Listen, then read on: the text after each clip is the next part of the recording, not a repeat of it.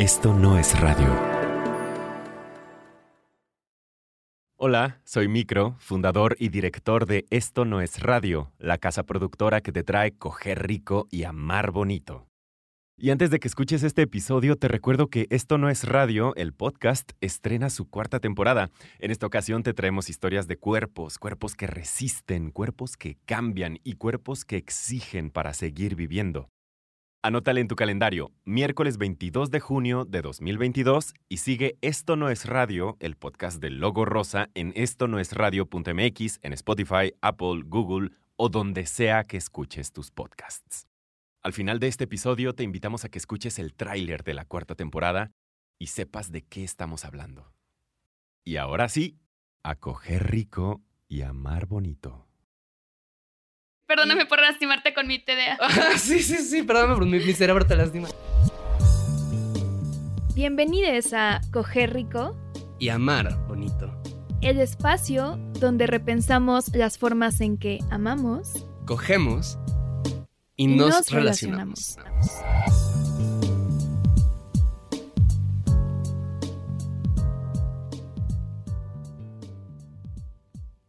Hola, Paula. Hola, César. ¿Cómo estás?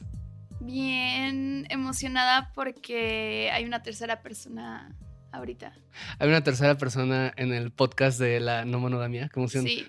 Bueno, hay cuatro porque nuestro productor es una, un ente omnisciente y está también desde Monterrey escuchando, pero somos tres en el podcast. Claro, es como esta cosa de que dicen de que toda relación de dos en realidad es de tres, ¿no? Eh, ese es Luis, nuestro productor, ¿no? Todo Sí. podcast de dos es, es de tres. El productor que está ahí solo en las sombras, escuchando, asintiendo. Pues bueno, hoy tenemos una invitada, en efecto, que estamos súper emocionadas por presentar. Entonces, no sé, Paola, si la quieras presentar.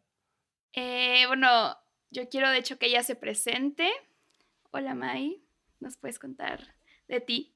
Hola, hola. Eh, mm, soy Mainé, eh, soy psicóloga, soy fundadora de un proyecto salud mental con perspectiva de justicia social que se llama Laboratorio Afectivo y pues me da mucho gusto estar acá, así que gracias por la invitación.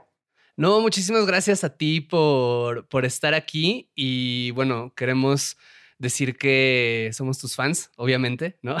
y estamos como súper emocionadas de tenerte acá porque, bueno, para quien no sepa, Mai es, yo creo, una de las personas más brillantes en lo general, pero también más brillantes en lo muy específico en el tema de hacer como divulgación de cuestiones sobre salud emocional, psicología, relaciones eh, en Instagram, Twitter, ¿no? Como hay es- TikTok, estás como en varios medios.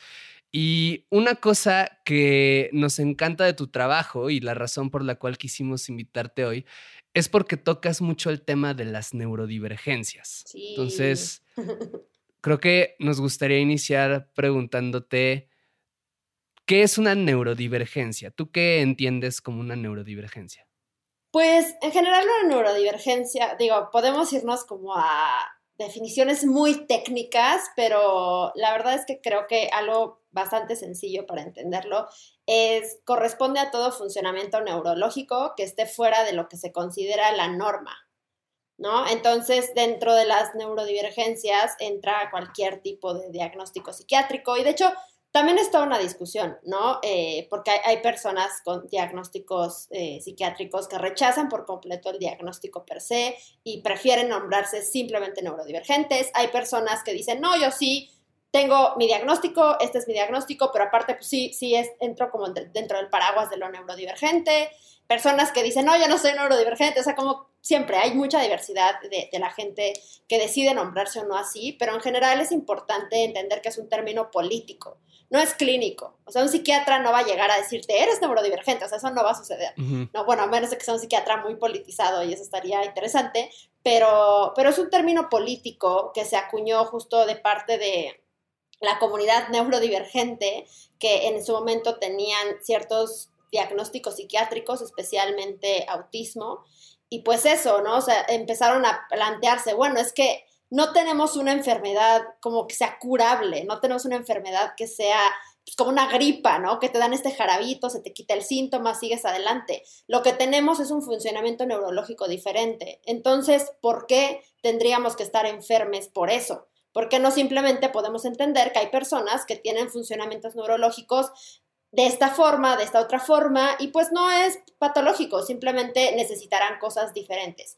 Y, a partir de ahí se inició como un movimiento muy fuerte para desestigmatizar las enfermedades mentales, para en muchos casos incluso dejarlas de nombrar como enfermedad, patología o trastorno, y por apostar más hacia esta visión de diferencia neurológica. También creo que algo que me gusta de, de lo que haces es que no hablas nada más como del diagnóstico, eh, sino como de, bueno, cómo se viven esas neurodivergencias, ¿no? Más allá de la etiqueta, más allá de lo que dice el DSM, ¿no? O sea, como... Y además, bueno, spoiler, tanto César, May y yo, eh, pues somos personas neurodivergentes. Eh, podemos hablar ahorita sobre qué diagnósticos o qué, este, pues sí, como rasgos neurodivergentes tenemos.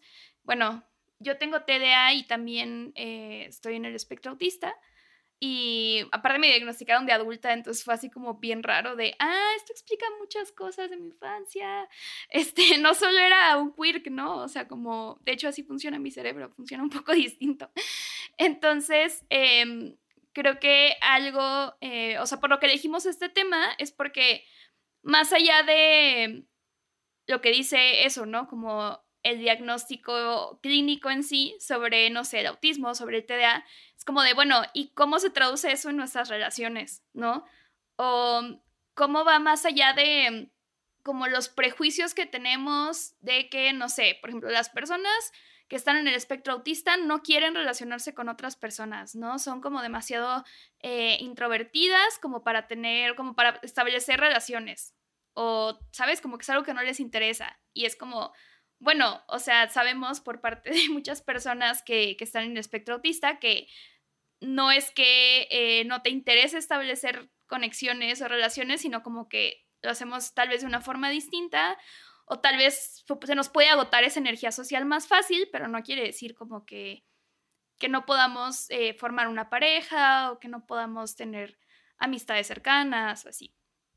Esto que dices se me hace muy, muy interesante porque justo creo que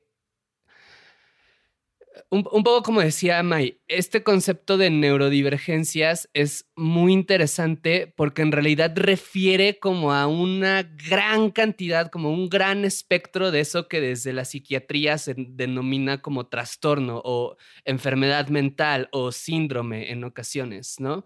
En donde en ocasiones, claro que se puede hablar como de que hay alguna cuestión patológica subyacente, pero en otras ocasiones o incluso a pesar de esa patología, ¿no?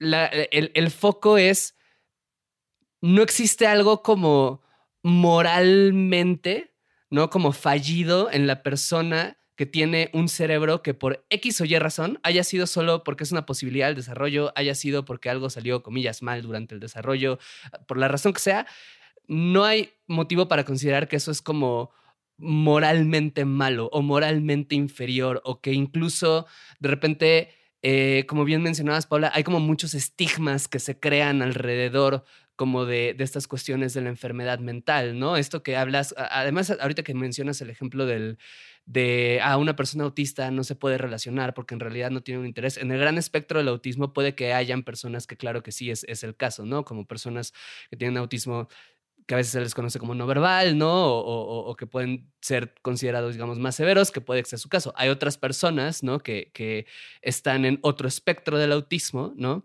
que puede que no sea el caso, pero eso no es, o sea, ese estigma no es único ahí, ¿no? O sea, está esta cuestión de no se puede relacionar, se piensa lo mismo de repente de personas con bipolaridad, con trastorno límite de la personalidad, con esquizofrenia, con como una depresión incluso, ¿no? Hay como una gran, gran, gran espectro como de cuestiones que dicen como esta característica mental que tienes te va a impedir inherentemente relacionarte de manera saludable con otras personas. ¿no? Y no siempre es así, ¿no? No sé, May, si, si nos podrías compartir tu perspectiva sobre esto. Sí, claro, o sea, creo que más bien los retos son diferentes, pero, pero los retos siempre son diferentes, o sea, seas o no neurodivergente, la realidad es que las relaciones humanas son sumamente complejas y también todos traemos un bagaje de historia, familia, amistades, traumas, etcétera, que condiciona las formas en las que nos relacionamos, ¿no? O sea, y ahí ni siquiera hablando de, de temas de neurología ni de neurodivergencia. O sea, yo traigo una historia, yo he tenido ciertos patrones de relación, mi pareja trae otros, y ya solo por eso tenemos que específicamente entender cuáles son nuestras necesidades y posibilidades para poder construir algo en conjunto. Por eso ninguna relación es igual a otra, pues yo he tenido más de una pareja y con todas esas parejas me he tenido ¿Qué? que... May, ¿has tenido más de una pareja? Fuertes revelaciones. Sí, es mi confesión de este podcast. pero, pero justo, ¿no? O sea, con todas esas parejas me he tenido que relacionar de manera distinta porque son personas distintas y porque yo estaba en momentos de mi vida diferentes. Entonces, con la de neurodivergencia es un poco igual nada más que las peculiaridades están también como inscritas en un, en un, eje de neurología, ya no solo es como, ah, bueno, mi historia, mi trauma, mi papá, mi mamá, es, ah, ok, también tengo un cerebro que resulta que le cuestan más estas cosas o que funciona mucho mejor en estos escenarios, o mi forma de regulación emocional incluye este set de herramientas, etcétera, etcétera. Yo siempre digo que empezar a relacionarse con alguien es aprender el lenguaje de esa persona, ¿no? Eh, el lenguaje afectivo, el lenguaje verbal, ¿no? De sus coloquialismos, las cosas que dice, el lenguaje corporal, es familiarizarse con otro universo.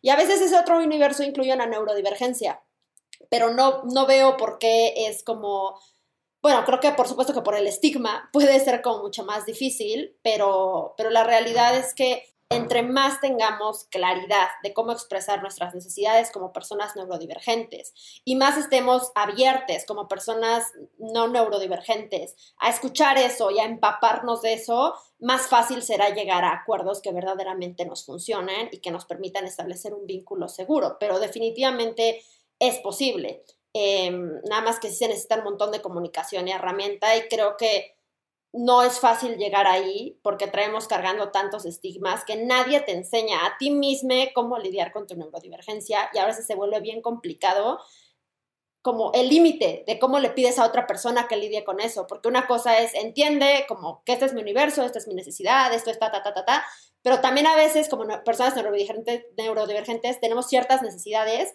que pues sí pueden ser medio invasivas, medio complejas o medio difíciles para una persona que, no tiene las mismas condiciones y ahí es donde es un gran reto meter acuerdos y ver si se puede establecer el vínculo. Pienso en esto, en esto que, mencionas.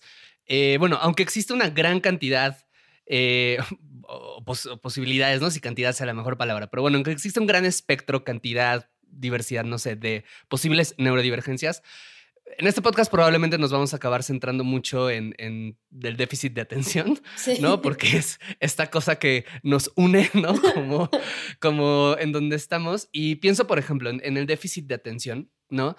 En donde es, pues una de las características del déficit de atención, ¿no? Tiene que ver con la impulsividad, ¿no? El déficit de atención eh, está caracterizado por una dificultad de regulación del estado de ánimo que se termina traduciendo muchas veces en justo conductas impulsivas, que se pueden manifestar de muchas maneras, ¿no? En algunas personas se manifiestan como a veces me enojo muy fácil o tengo compras impulsivas o de repente este, tomo ciertas decisiones sin avisar a mi pareja, ¿no? O sea, hay, cuestiones como que pueden ahí estar marcadas, ¿no? Eh, desde la perspectiva de esto, las neurodivergencias, ¿no? ¿Tú cómo abordarías o cómo entenderías esta pregunta que creo que de repente puede ser muy complicada, ¿no? De en qué momento algún rasgo es como algo que es como, ah, te tienes que hacer cargo y está mal que hagas esto y qué molesto, y en qué momento es como un, bueno, a ver, ¿cuál es el límite de tu responsabilidad o lo que puedes hacer o dónde está la responsabilidad si tal cual, ¿no? Hay ciertas características neuronales que llevan a que, por ejemplo, te cueste trabajo controlar impulsos y que te cueste más trabajo controlar impulsos que quizás tu pareja o que lo que se entiende que debería de ser en cualquier otra persona. Claro, creo que justo esa es una línea bien difícil de trazar, ¿no? Porque también como que cada persona tendrá como su umbral de lo soportable y pues no lo puedes extender ¿no? O sea, yo, yo puedo decir, es que yo necesito que tengas paciencia con esto y si tú no puedes tener paciencia porque verdaderamente no tienes las herramientas emocionales para ser paciente con eso, pues no lo vas a lograr, ¿no? Em, y eso es complicado, pues, pues, es como el umbral del dolor, ¿no? O sea, si yo te digo, aguántate que te torza la mano y te duele mucho, pues te duele mucho, no es voluntario que digas, ay, me duele. Entonces, creo que es todo un tema. Mm, obviamente creo que hay cosas bien claras, ¿no? Como la violencia, por ejemplo. Yo puedo ser todo lo impulsiva que quiera, pero en mi impulsividad no puedo agarrar y aventarte un plato o empezarte a insultar. O sea, eso creo que es una, o sea, un, límite bien, bien claro. Ahora, la mayoría de los límites no creo que sean tan claros como eso, de hecho, son bastante difusos y, y, tienen que ver también con lo que es importante para cada persona. Por ejemplo, en el déficit de atención algo que pasa mucho es que tenemos este síntoma de ceguera al tiempo, ¿no? Entonces, no, no, o sea, no tenemos como esta noción del paso del tiempo, lo que nos hace que a veces, o sea, que solemos llegar tarde a todo, ¿no? Por ejemplo, hay personas a las que eso les da lo mismo, ¿no? Y a lo mejor mi pareja dice, ah, pues está bien, tú llegas tarde a todo, pues yo me entretengo con mi celular, me llevo mi librito, no va a ser un tema. Pero hay personas que tienen como esta cosa rara, como con la puntualidad, de no, es que yo sí necesito que seas puntual porque respeta mi tiempo, bla, bla, bla. Y, también es válido, ¿no? Porque también están hablando de cierta necesidad emocional. En ese caso, pues, ¿qué pasa? Si, si tú como persona con déficit de atención y tienes este tema como de ceguera al tiempo, ¿cómo lo vas a negociar? Primero, sí creo que toca flexibilizarse. Y eso es algo bien importante. Cuando establecemos vínculos, pues en general yo creo que con todo el mundo, pero con personas neurodivergentes específicamente, yo sí creo que es importante ser flexible a funcionamientos diferentes. Mm. ¿no? Eh, y ser más empáticas con eso y de repente dar chance y decir, sí, esto es algo que me molesta, pero entiendo que es parte de un funcionamiento y puedo flexibilizarme con eso un poco, ¿no? Eh, yo creo que sí, quedarte en la misma postura de, no, yo necesito que seas puntual, etcétera. Cuando sabes que es un síntoma neurológico que a la persona le cuesta tiempo hacer eso, yo sí creo que sería como un poco cruel. Pero también puedes llegar a un punto medio. O sea, ¿cómo le vamos a hacer? ¿no? O sea, sí, yo puedo flexibilizarme y no me importa si de repente vas a llegar unos minutos tarde o se te va el tiempo, lo que sea, pero ¿qué vas a hacer tú también para tratar de atender esta necesidad mía de no esperarte toda la vida 20 horas? Y entonces ahí podemos llegar a ciertos acuerdos de, no, pues yo sé, por ejemplo, yo conozco varias personas con TDA que lo que hacen es llegar como una hora temprano a todos lados, ¿no? Les angustia tanto llegar tarde que dicen, no, o sea, yo pongo así como mis mis timers, mis alarmas, todo, y me programo. Si yo le dije a fulanita que la veo a las 4, yo ahí estoy a las 3. Y yo me llevo mi libro y espero una hora leyendo, pero ya sé que nunca llego tarde. Porque pasa mucho eso con Yo soy esa persona. Exacto. No, yo soy la persona que no ha logrado, no ha logrado eso. Yo estoy igual. Yo soy de que, ay, cinco minutos, no, ya son tres horas. Estoy igual. Hace tres horas viendo viendo videos de no sé qué, ¿sabes? De que de este ensayos de series que con las que estoy obsesionada. Exacto.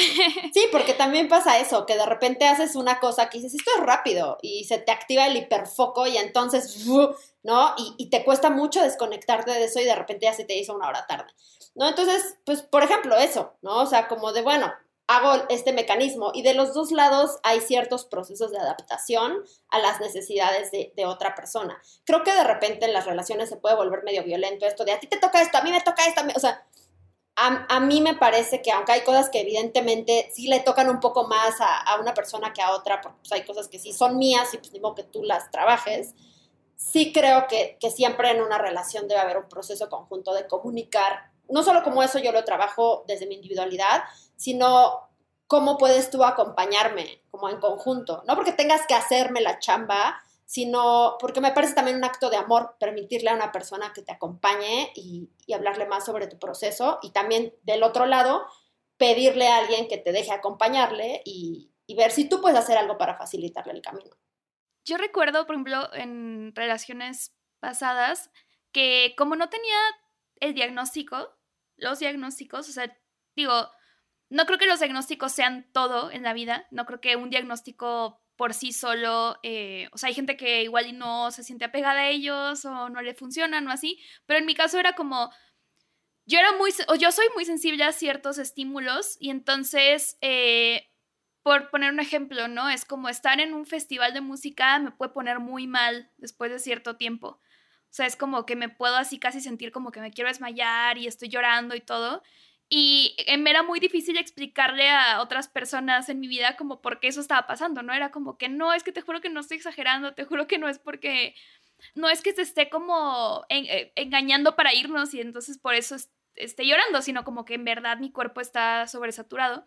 Entonces, creo que para mí fue muy importante aprender a identificar esas cosas, ¿no? Como que esto me triguea o esto me, me incomoda mucho más que a otras personas y creo que la verdad es que sí, sí, eh, o sea, hay una ventaja en que pues César y yo compartimos neurodivergencias, porque sí es como de, ah, claro, no, no me pasa exactamente lo mismo con eso, pero sí me puede pasar con otros estímulos, ¿no? Puede ser a lo mejor la música, eh, digo, perdón, para mí la música, pero para alguien puede ser este como las luces, ¿no? O sea, como la neta, si hay un cuarto muy oscuro, me empiezo a sentir muy ansioso, lo que sea.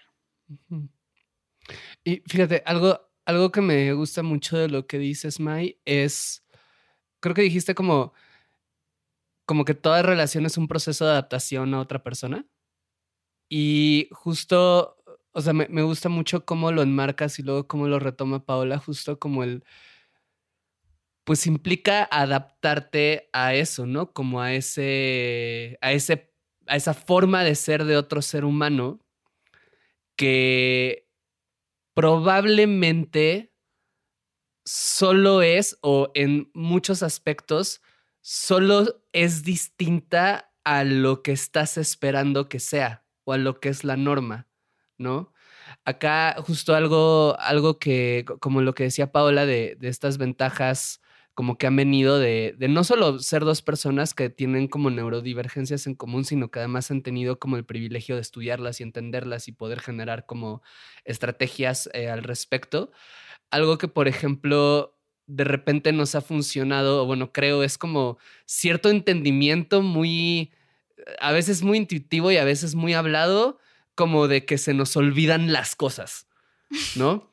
O sea, como y que cada quien tiene como un poco los roles que hemos definido según como los intereses que tenemos como, como, como un poco más, pero en general pues tendemos a olvidar las cosas y tendemos a perder cosas y tendemos a dejar nuestras cosas como regadas por toda la casa, ¿no? Porque simplemente pues eso pasa, ¿no? O sea, como algo más interesante nos llama la atención que poner las cosas en su lugar y de repente ha ayudado mucho, creo, justo el, como el reconocimiento de, ok, así eres, ¿no?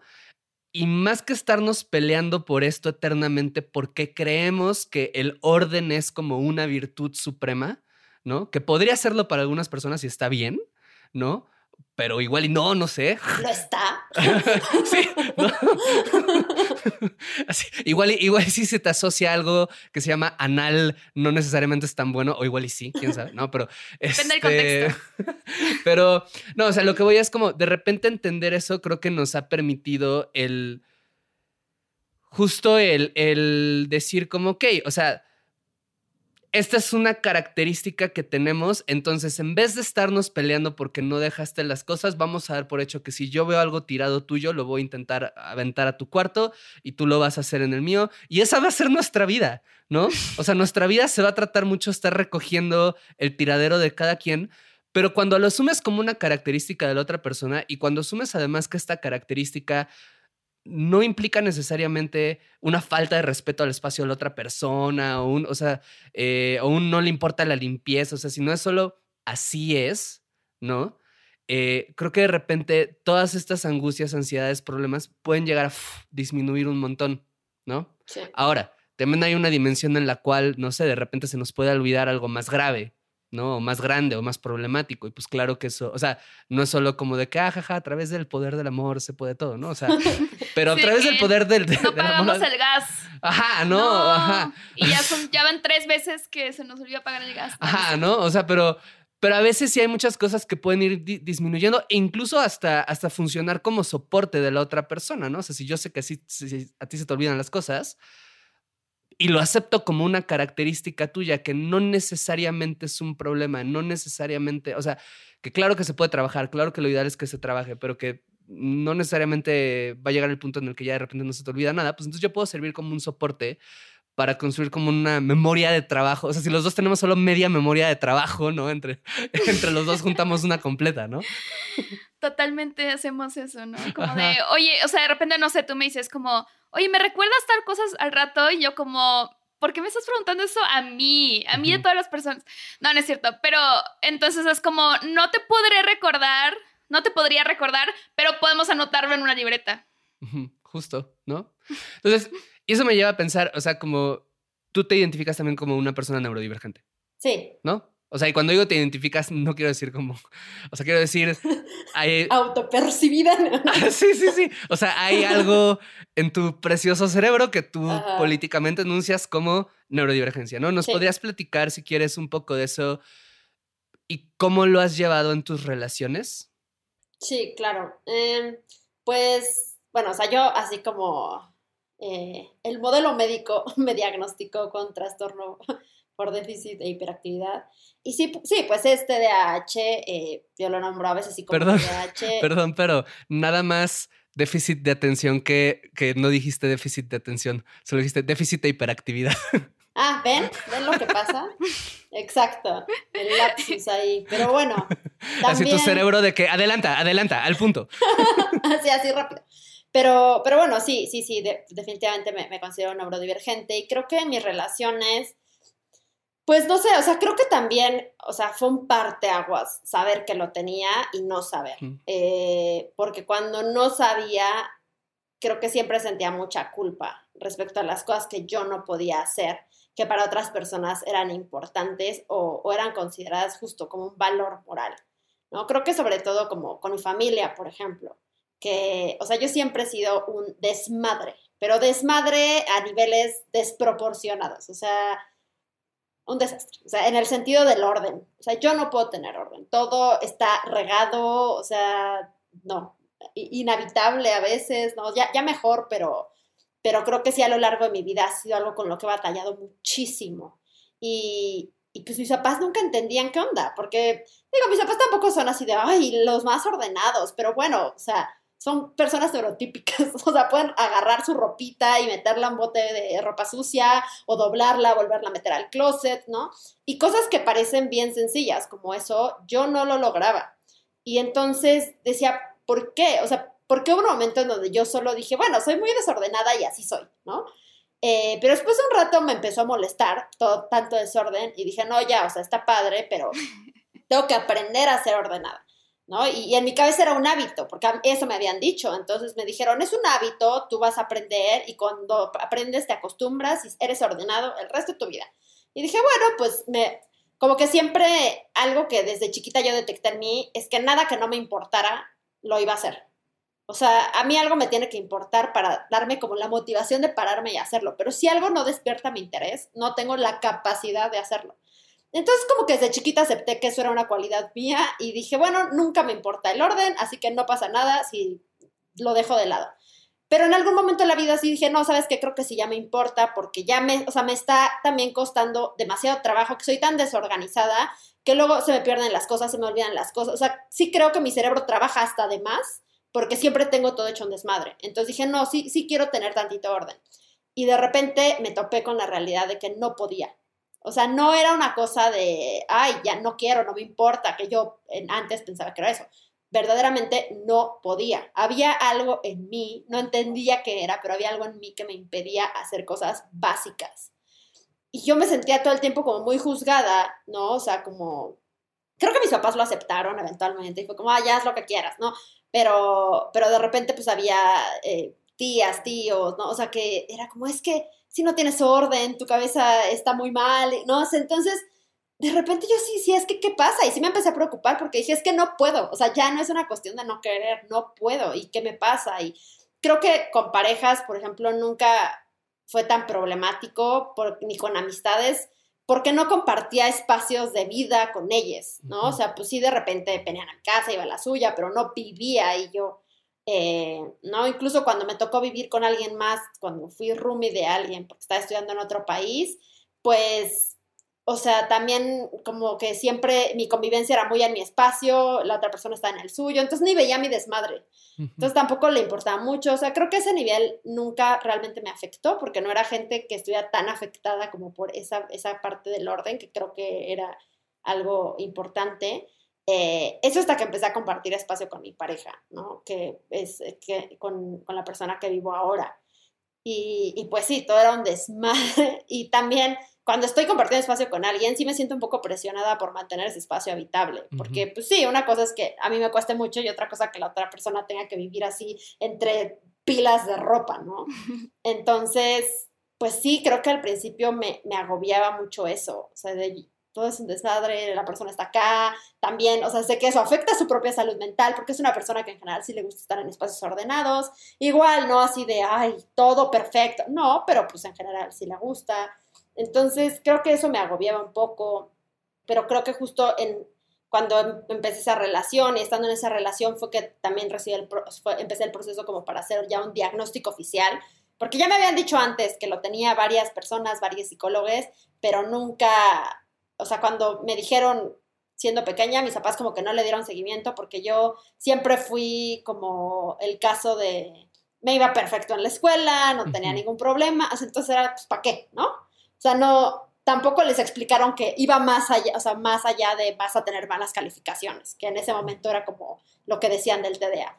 Entonces tampoco le dieron seguimiento y luego cuando a mí me lo dijeron más grande, pues no tenía ni un peso para hacer todos los estudios que implican llegar a un diagnóstico. Entonces dije, bueno, pues mira, sigo viva, o sea, ya lo, lo voy a llevar así pero creo que cuando empecé a recibir ya mi diagnóstico pude explicar muchas cosas de mí misma a mí misma primero, creo, creo que eso fue un parteaguas en todos mis vínculos, porque siempre me sentía muy culpable por las cosas que no podía hacer, porque no podía darle seguimiento como a ciertas conversaciones porque se me iba la onda, ¿no? Porque de repente desaparecía por meses y volvía a aparecer, pero porque me necesitaba desconectar un rato de la gente, por el orden, por la puntualidad, por la limpieza, por un montón de cosas eh, que yo decía, chale, eso está mal, y que siempre me aproximaba desde, perdón, perdón, perdón.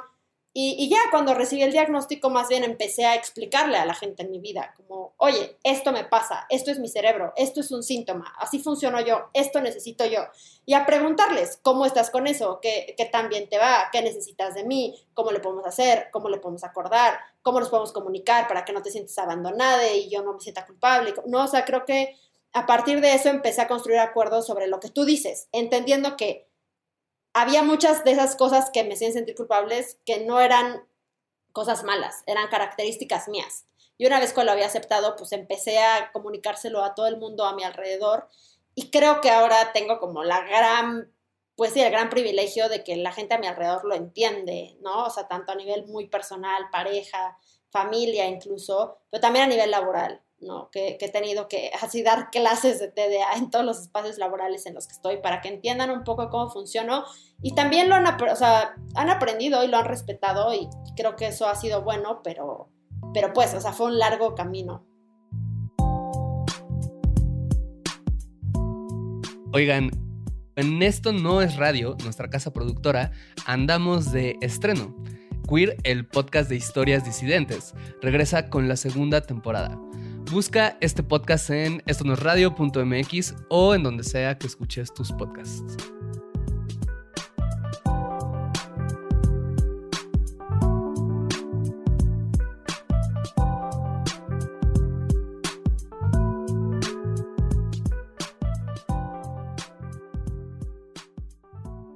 Eso, eso me, me, identificaba con mucho de lo que decías, porque en mi caso también a mí me diagnosticaron también eh, con déficit de atención siendo adulto. Y recuerdo en la, en la, carrera, en la licenciatura que yo estudié psicología, que en la, o sea, la clase que vimos déficit de atención, recuerdo que terminó la clase y me acerco a la maestra y le digo, oye, me identifiqué con absolutamente todo lo que acabas de decir, ¿no?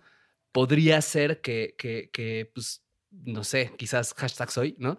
Y este, y la maestra así de que, no, ¿por qué? Y yo, ¿por? Y yo, pues porque te va bien en la escuela, ¿no? O sea, te, da, te, va bien, ¿no? Como...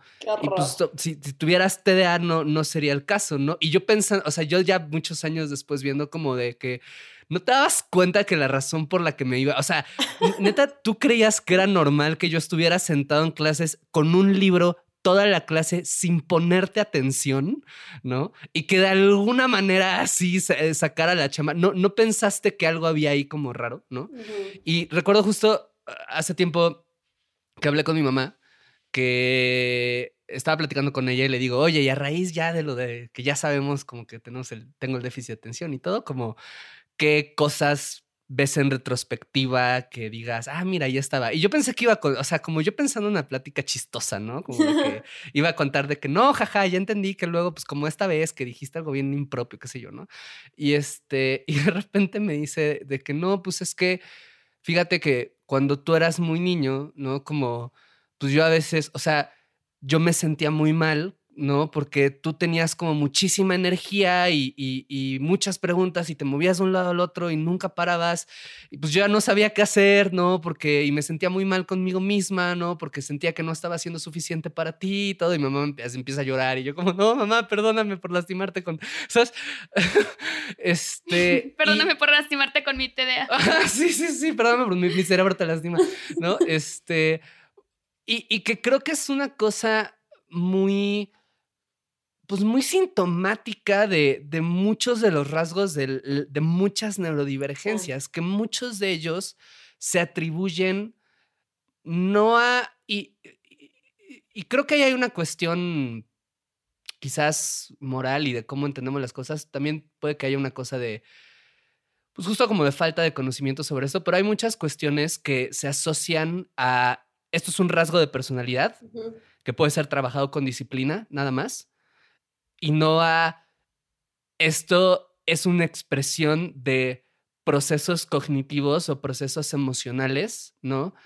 Que puede que no estén funcionando de la manera en que esperamos que funcionen en una persona. Y a veces puede que no estén funcionando de la manera en que, de hecho, deberían, ¿no? O sea, esto que describes como del desorden y de tirar todo, ¿no? Como tiene mucho que ver justo con con eso, ¿no? Como con, con, literal lo que, digo, el término es polémico, pero lo que se conoce como funciones ejecutivas, ¿no? Y que, y, y, que está asociado justo a, bueno, te cuesta trabajo de repente, ¿por qué me cuesta tanto trabajo iniciar una tarea? ¿No? Pues bueno, porque para iniciar una tarea necesitas eh, todo un proceso subyacente de regulación emocional que tiene que ver con la motivación, que de repente una persona con déficit de atención, con autismo, con bipolaridad, con depresión, con ansiedad, no va a poder acceder tan sencillo a ese estado que le permite hacer una tarea que por lo demás parece muy sencilla, pero que no puede poner en acción, ¿no? Y no tiene que ver eso con, disciplina o voluntad. Sí, no. no. A mí, ahora que están contando sus historias de la infancia siendo neurodivergentes, a mí lo que me pasaba es que, bueno, a mí me diagnosticaron también de adulta, primero eh, en el espectro autista y después con TDA.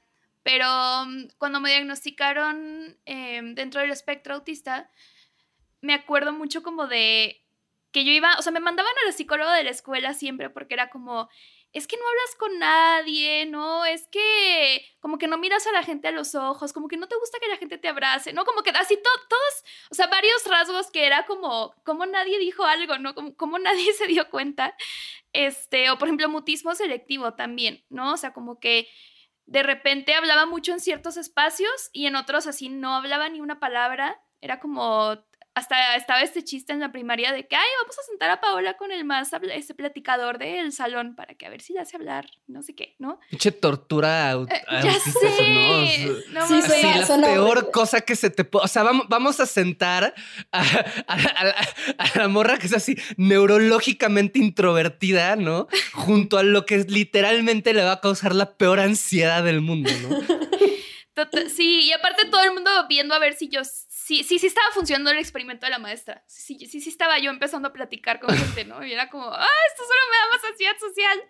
Este, pero también otra cosa que creo que ah, eso lo aprendí apenas recientemente, porque cuando me diagnosticaban con el TDA, obviamente yo fue ¿cómo? O sea, no, no, no puede ser. O sea, yo, yo, ya estoy en el espectro autista, yo ya, ¿por qué, ¿por qué, me estás lanzando otro diagnóstico, sabes? De que déjame, déjame ser feliz. Este, pero luego me enteré que también hay una, o sea, puede haber comorbilidades, ¿no? Dentro de las neurodivergencias. Entonces, de hecho, es muy común que si tienes... Em, un, o sea, características, por ejemplo, esto, ¿no? del autismo, también puedas tener características del déficit de atención.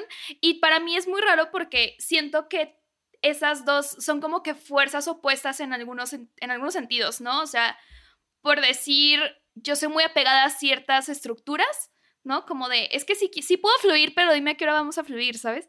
Este, y por otro lado tengo momentos de impulsividad, entonces es como, ok, estructuras o, o espontaneidad, ¿sabes? Como elige una. Entonces para mí luego es complicado esto de de, de, decirle a la gente como, pues es que las dos, o sea, de repente soy una persona como muy introvertida y como que me gusta mucho estar como, estar sola o estar en mi casa y todo, pero me entran rush, o sea, un rush de repente como de, sí, quiero eh, hablar con mucha gente en internet y entonces abro tres chats, pero luego los olvido y gosteo sin querer por meses.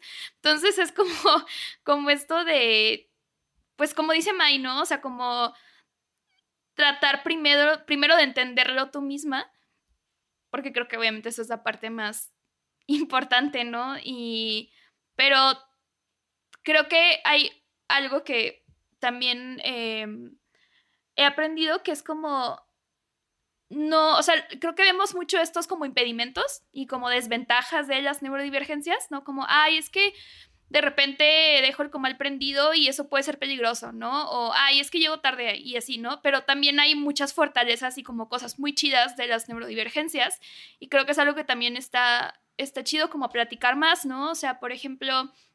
Em, o sea, por ejemplo, con esto de que, menciona Paola sobre las fortalezas de, la, de las neurodivergencias, que es algo que también me parece muy interesante, tú, May, o sea, ¿cómo uno, o sea, coincides con, con esto que podría existir, ¿no? Y, además, o sea, cómo una persona neurodivergente, como, cómo puede identificar como, no sé si llamarlo fortalezas, pero vamos a decir las fortalezas o las otras cosas de su neurodivergencia que no necesariamente son un problema y cómo, cómo se puede llevar a la relación o cómo se puede hablar en pareja o cómo se puede manifestar en acuerdos.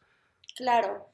Eh, pues creo que es un poco como cualquier característica de personalidad, o sea, todo tiene pues dos caras, ¿no? O sea, la persona que es muy ordenada, por ejemplo, pues va a ser muy ordenada. ¿Cuál es la cosa padre de eso? Ah, pues que va a tener su espacio muy organizado y todo va a estar en su lugar y así. Pero también ¿Cuál va, ¿Cuál va a ser como la parte no tan chida de eso? Pues que puede que sea una persona poco flexible cuando el espacio no esté ordenado, que no tenga la capacidad como de, de fluir, como en ciertos contextos que no son hiperorganizados, etcétera, etcétera. Entonces creo que con la neurodivergencia es un poco lo mismo. Por ejemplo, en el TDA tenemos esta cosa de hiperfoco, ¿no? Que de repente parece que, o sea, tu cerebro le pone atención a una cosa que de repente te llama la atención y se vuelve una obsesión instantánea que te consume y necesitas saber todo sobre ese tema y trabajar absolutamente todo lo que puedas, ¿no? Entonces, o sea, yo me puedo quedar en hiperfoco y de repente no duermo por aprender sobre una tribu extinta que acabo de descubrir, en, o sea, ¿me explico? Eh, y, ahora, pues, ¿cuáles serían las cosas negativas de eso? Bueno, eso hace que a veces no, no haga lo que tenía que hacer porque me quedé en hiperfoco pensando en otra cosa, me distraigo, las cosas me toman más tiempo, puedo llegar tarde porque me quedé como atorada ahí, etc. Pero también, ¿cuál es la parte buena de eso? Bueno, que yo sé mucho de muchas cosas que parece que no tienen relación una con la otra, pero que de verdad, y la gente siempre me dice, ¿por qué sabes tanto de esto que es bien random? ¿No? O sea, porque a veces sí son cosas como más socialmente pues no sé, como aplaudidas, como finanzas personales o cosas así. Pero luego son cosas que de verdad no van a tener como un uso en el mundo capitalista. ¿Me explico? O sea, es como, ¿por qué sabes tanto de la composición de las acuarelas? ¿No? Es como, porque una vez me obsesioné con eso y por seis meses mi vida se trató de acuarelas. ¿No? Entonces de repente tenemos las personas con TDA un conocimiento súper amplio de muchísimos temas porque no, creo que nuestra mirada no está tanto en qué es valioso para el capitalismo, que creo que es así mucho como aprende en general la gente, sino en qué es valioso para mi cerebro. Y si tu cerebro elige que le gustó esa mariposa, tu vida ahora son las mariposas, ¿no? O sea, entonces creo que eso es bien bonito, porque entonces con, personas con, con, TDA he tenido conversaciones súper interesantes de temas muy variados y, y todos sabemos mucho de muchas cosas, ¿no? Entonces, y eso también influye, por supuesto, que la perspectiva que tenemos y la manera en la que habitamos el mundo. Porque cuando yo sé un montón de, cosas, de temas varios, mi perspectiva cambia, ¿no? O sea, todo lo que, pues, lo que hago en psicología, por ejemplo, mucha gente me, dice, ¿dónde estudiaste psicología? ¿Cómo aprendiste esto de la psicología? ¿Cómo le diste este enfoque a la salud mental? Y yo lo que siempre contesto es, yo creo que el 80% de las cosas y los aprendizajes y temas que trato sobre psicología no vinieron a mí desde la psicología. Vinieron a mí desde los 18 millones de temas alternos con los que me he obsesionado en la vida, ¿no? Entonces le digo, híjole, es que eso vino a mí en un videojuego, eso vino a mí en un libro de sociología, eso vino a mí en un libro de ciencia ficción, ¿no? Eso vino a mí porque aprendí a patinar y, y la gente no lo entiende, pero sí se vuelve como ver el mundo a través de un caleidoscopio, ¿no? Y, para mí eso es algo que me encanta y no lo cambiaría por nada, o sea, no, no, no cambiaría eso por la, comodidad de ser neurotípica, de verdad no lo haría, ¿no? Pero, pero también creo que toma mucho tiempo acceder a esas fortalezas, porque te quedas por, si no entiendes, te quedas muy atorada, atorade en todas esas cosas que no puedes hacer y que percibes como una falla. Entonces creo que es arma de doble filo. Cuando lo ves, padrísimo, pero verlo, verlo cuesta mucho.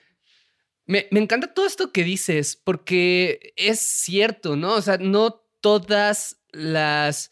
E, es muy curioso porque creo que mucho de lo que hace a las neurodivergencias, de hecho, neurodivergencias en muchas ocasiones tiene que ver con esto que nombraste, que creo que es como qué tan funcionales le son estos rasgos o no al capitalismo, ¿no? Al trabajo, a ciertos modelos como, como de familia, de organización social, qué sé yo, ¿no? Sí. Eh, y en ocasiones hay muchos de estos rasgos que salen de esa lógica, porque como dices, ¿de qué me sirve tener un montón de conocimiento en mi mente que no necesariamente tiene que ver directamente con lo que hago. Bueno, a veces puede de hecho alimentar esto que hago, pero a veces puede simplemente alimentar mi vida y alimentar la tuya, ¿no? O sea, con, con, igual, ah, siguiendo hablando como del tema como del, del TDA, con esto de los impulsos, muchas veces justo en, en, relaciones de pareja, claro, la persona neurodivergente que vamos a decir que tiene TDA, ¿no?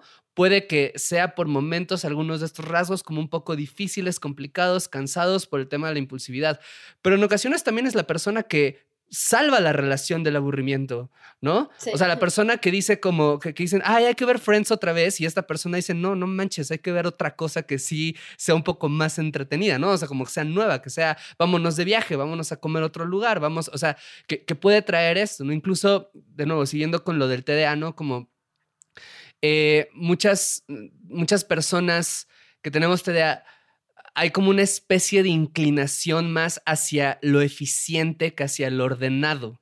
¿no? Porque el ordenado o o lo, que se suele entender como orden no necesariamente responde a nuestras necesidades y entonces vamos construyendo procesos propios que tienen más que ver con hacer las cosas eficientes para nosotros y que de repente son habilidades que se pueden poner en juego en la pareja, en el trabajo, en la vida, ¿no? Que es como si le das chance a la persona de que se exprese como es y no que el contexto la enferme, sino que el contexto le posibilite hacer cosas, pues pueden salir un montón de cosas bien bonitas y eso puede entrar justo como parte de acuerdos de pareja, ¿no? Claro, o sea, creo que es súper, súper valioso. Y al final es eso, las, las neurodivergencias de repente, y, creo que eso da como para como 20 episodios, ¿no? Pero cómo, o sea, yéndonos no, no tanto al término neurodivergencia, sino a los términos clínicos de trastorno y enfermedad mental. ¿Cómo se diagnostican? ¿No? Pues ahí tenemos el DSM, que es como el manual de síntomas, y tienes, ya cada uno tiene como sus indicaciones, ¿no? Al menos cinco de estos síntomas presentes en los últimos seis meses, bla, bla, bla. Y, y muchos de esos síntomas son síntomas que son problemáticos en ciertos contextos y muchos orientados a la persona no puede trabajar o la persona no puede establecer relaciones. Y, y creo que cuando le metemos como una lupa a eso, muchas de las razones por las que estas personas no podemos trabajar o no podemos establecer relaciones es porque no existe un contexto no hostil, laboral o de relación para nosotros. Entonces, pues claro que yo no puedo trabajar si todas las condiciones que me das para trabajar son absolutamente violentas para mi cerebro. ¿no? Y, creo que en las relaciones opera exactamente igual. Si tenemos un vínculo en el que tenemos que funcionar de acuerdo a una norma neurológica que se nos impuso, porque si no, no lo estamos haciendo bien, entonces el simple hecho de estar en una relación va a ser violento para mí. Yo necesito un espacio que entienda que mis necesidades y mis posibilidades son diferentes. Y, y, creo que reconocer eso es importante para todo el mundo, incluso para personas no neurodivergentes, porque así como está la neurodivergencia, está la neurodiversidad. ¿no? Que nos habla de literalmente todos los cerebros son diferentes. O sea, no tienes que tener un diagnóstico, todos los cerebros son diferentes. Y eso es natural, son variaciones naturales. Entre más entendamos eso, más cada quien se puede preguntar por yo qué necesito y menos por qué me dijeron que una relación tiene que tener. Porque es desde ahí donde parten un montón de violencias y cosas complejas que nos terminan lastimando, ¿no? Como este deber ser que, no necesariamente se apega a lo que necesitamos o a lo que queremos y una vez que podemos desviarnos de él y al menos hacernos la pregunta de tú qué sí quieres, tú qué sí necesitas, pues uff, abrimos un universo de posibilidades que, de hecho te llevan a construir algo orientado a ti. Sí, totalmente. Creo que, como dices, ¿no? O sea, yo una vez vi un video que sí está muy cursi, pero hablaba de cómo celebramos la biodiversidad ¿no? Todo el tiempo, o sea, como los documentales de que este, en esta jungla hay tantas especies de aves y no sé qué, ¿no? Y es como, pero luego en los cerebros humanos es como, ay, no, eso no nos funciona, ¿no? Eso ya no es tan bonito. Entonces, creo que una, una parte es esa y también entender como que hay creo que algunas eh, características, por ejemplo, del TDA o del autismo, que sí son más conocidas, ¿no? Como esto de, ah, a lo mejor te cuesta, eh, como hablamos hace rato, ¿no? Como recordar ciertas cosas importantes o así. Pero también tiene mucho que ver como cómo procesamos las emociones, ¿no? es algo que creo que es aún más abstracto y entonces, por ende, es como más difícil de entender y de explicar, ¿no? Como de, ok, em, la impulsividad surge cuando yo me siento de esta forma, ¿no? O como, no sé, o sea, de repente me pasa esto de, tengo un breakdown muy, muy, muy profundo y de repente ya a la hora estoy de que, ¡uh, qué padre! Y ya estoy bien y todo, y la gente como, güey, ¿qué? O sea, como... Y es porque a veces me cuesta mucho regular eso, como esos momentos de, depresión o como, como de mucha ansiedad, pero también soy una persona que, que puede salir más fácilmente de eso. No sé, o sea, como que es algo de que es como complicado y que la gente a veces piensa como que, ay, estás o estás exagerando o estabas fingiendo ese breakdown. No, no puede ser que ya estés bien, ¿no? O sea, como, no sé, pero creo que podemos ir cerrando también como, May, si nos quieres contar como de cuál ha sido un aprendizaje como que has tenido de cómo son tus relaciones, o sea, como que es algo que, que es muy particular tuyo de tu neurodivergencia como en tus relaciones. Ay, son varias cosas, pero creo que me voy a centrar en la comunicación. Algo que, que he aprendido mucho a partir de mi neurodivergencia es que nunca puedes asumir lo que la otra persona siente o piensa o quiere, aunque creas que te está dando las pistas. Entonces, para mí se ha vuelto demasiado importante la comunicación, ¿no? Y creo que, o sea, puede sonar trillado porque todo el mundo siempre te dice, ay, la comunicación y las relaciones y bla, bla, bla, pero, pero no, o sea, eh, sobre todo en el contexto de neurodivergencias, sí, sí es bien importante estar comunicando constantemente cómo me siento, cómo pienso. Y creo que algo que yo hago mucho y que para mí es como una forma de, de mostrar afecto es explicarle a la otra persona mi cerebro, ¿no? Justo decirle eso, como a veces voy a tener como breakdowns y voy a llorar una hora seguida sin control y tú vas a decir, ¿qué le pasa a esta mujer? Y en dos horas voy a estar muy bien y muy feliz. Y así funciono yo, o sea, y literal yo, o sea, yo sí soy como muy pedagógica en ese sentido, porque me gusta mucho explicar, ¿no? Entonces, sí soy así de, mira, o sea, si me, si me dan la oportunidad, hasta le saco como esquemas del cerebro y todo, ¿no? Está la, la, la, la fiesta PowerPoint de mi cerebro, ¿no? Así de, yo, yo, mírenme, ¿no? Entonces creo que hago mucho eso, pero también se lo pido a otras personas, sean o no neurodivergentes. Por ejemplo, algo que en algún momento le, le preguntaba a mi pareja, porque yo también hago producción audiovisual, entonces de repente viajo y estoy lejos por varios rato. Y yo tengo una forma de, de expresar que extraño a alguien como muy así de, te extraño, te extraño, te extraño, ¿no? Eh, y, y, mi pareja no. Y, y, me acuerdo que un día me estaba mal viajando por eso, así de, no me extraña, ya me odia, ¿no? Y dije, no, no, no, es que porque yo estoy asumiendo que debería extrañarme como yo le extraño. Y, y le pregunté, ¿tú cómo extrañas? O sea, ¿qué sientes cuando extrañas? Y entonces me contó y, y a mí me pareció fascinante porque dije, guau, o sea, como, como, pareja, pero como psicóloga. dije, wow. dije, wow. O sea, no puedo creer que alguien extrañe así, ¿no? O sea, porque me dijo, pues es que yo no tengo la necesidad de estártelo diciendo todo el tiempo, porque también para mí es un proceso interior, ¿no? O sea, y yo dije, wow, hay gente que sí tiene la capacidad de introyectar presencia, ¿no? Y yo, yo no, yo, yo todo el tiempo sí, necesito... ¿Qué onda que hay gente que tiene retención de objetos? Exacto, es como si, si desapareces de mi vista y no me estás diciendo la, nada como cada cierto tiempo, yo siento que ya te fuiste, ¿no? Pero pues obviamente hay mucha gente que no.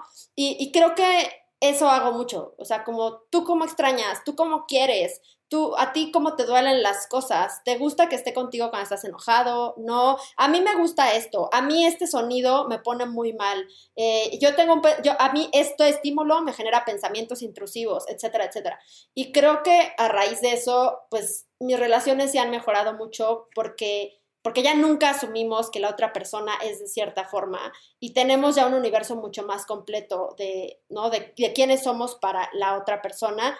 O sea, ese gran aprendizaje me he llevado. Cuando haces eso, no solo te topas con, ah, ok, tengo una nueva herramienta para entenderte, sino con una nueva forma de amar a la gente, porque les entiendes desde un lugar mucho más profundo. Ya no dices, haga, no me dice que me quiere, me enojo. No, no, no. O sea, ya el que no lo diga o que lo diga de cierta forma se convierte en algo muy íntimo porque sabes que hay detrás de eso.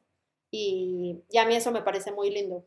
Se me hace precioso esto que dices porque creo que no se ama lo que no se conoce y tú estás hablando de una invitación a conocer, uh -huh. ¿no? Y a conocer profundamente. Y es muy curioso porque creo que justo en la neuronorma, ¿no? Lo, lo neurotípico, como estas cuestiones que propones, hay, hay, hay muchas veces que o sea, mucho esto que dices, estoy con, o creo que hay muchas personas que podrían escucharlo y tener una sensación como de, ay, qué hueva, qué flojera, es una casi hasta burocrático y cómo voy a estar explicando cada pequeño detalle y todo, uh -huh. en donde, ah, de entrada hay gente que lo podría necesitar, ¿no? Uh -huh. Simplemente. Y ve, incluso si no lo necesitas, pues estás proponiendo eso, ¿no? Conocer profundamente a la otra persona para evitar ¿no? Contarte historias en la mente de sus intenciones, de sus procesos, de sus emociones, uh -huh. lo cual solamente se puede traducir en más conocimiento, más seguridad, mejor comunicación, mejores formas de interactuar, ¿no? Y eso me parece precioso,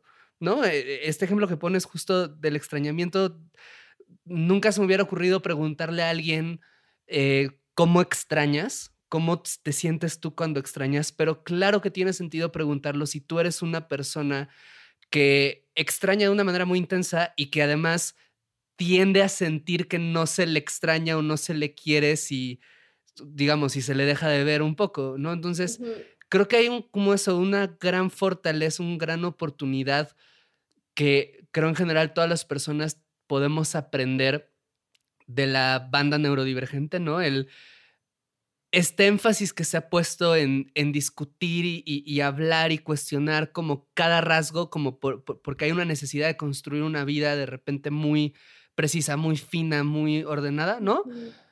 Pues puede llevar justo a procesos de muchísimo amor y muchísima reconciliación, ¿no? Y se me hace muy lindo, ¿no?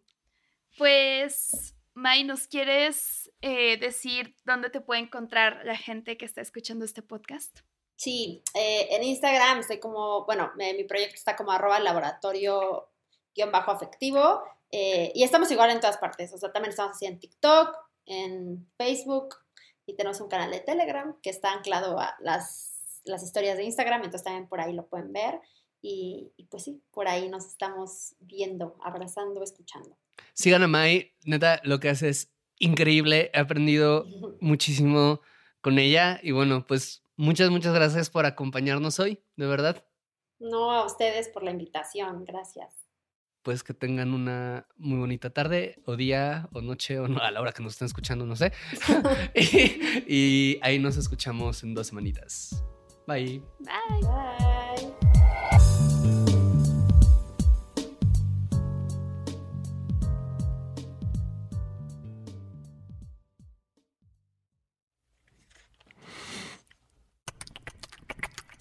Somos cuerpos. Somos lo que pensamos. Somos lo que deseamos. Eh, pregunto, este, ¿quién es el entrenador de las Chivas? Ya llego con él y le digo, ¿se está jugando con registros o, o puede meter un cachirul? Por eso, en esta cuarta temporada de Esto no es radio, contamos historias de cuerpos que, que resisten. Seguimos poniendo el cuerpo. Si lo dices porque a ti no te tuve miedo, no te tengo miedo ni a ti ni a nadie. Ustedes los matan por nada. Si yo pierdo la vida defendiendo a mi familia, yo imagino que la vale, ¿no? Cuerpos que cambian. Es muy fácil de entender. Vas a crecer.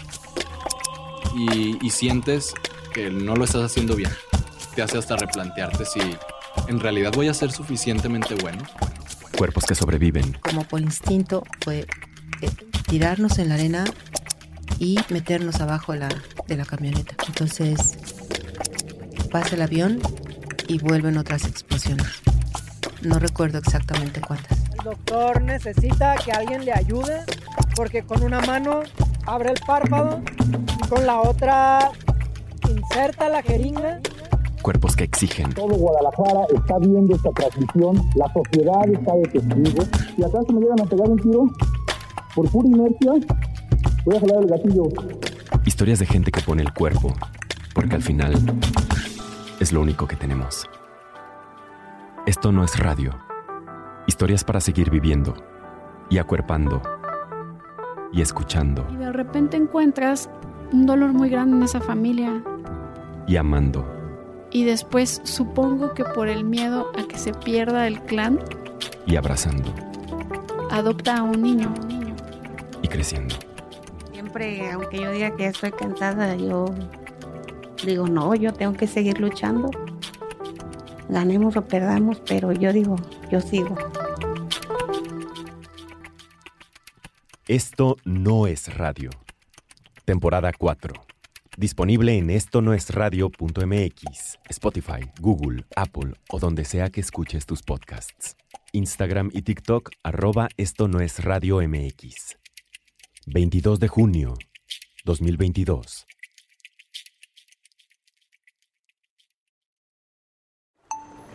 Esto no es radio.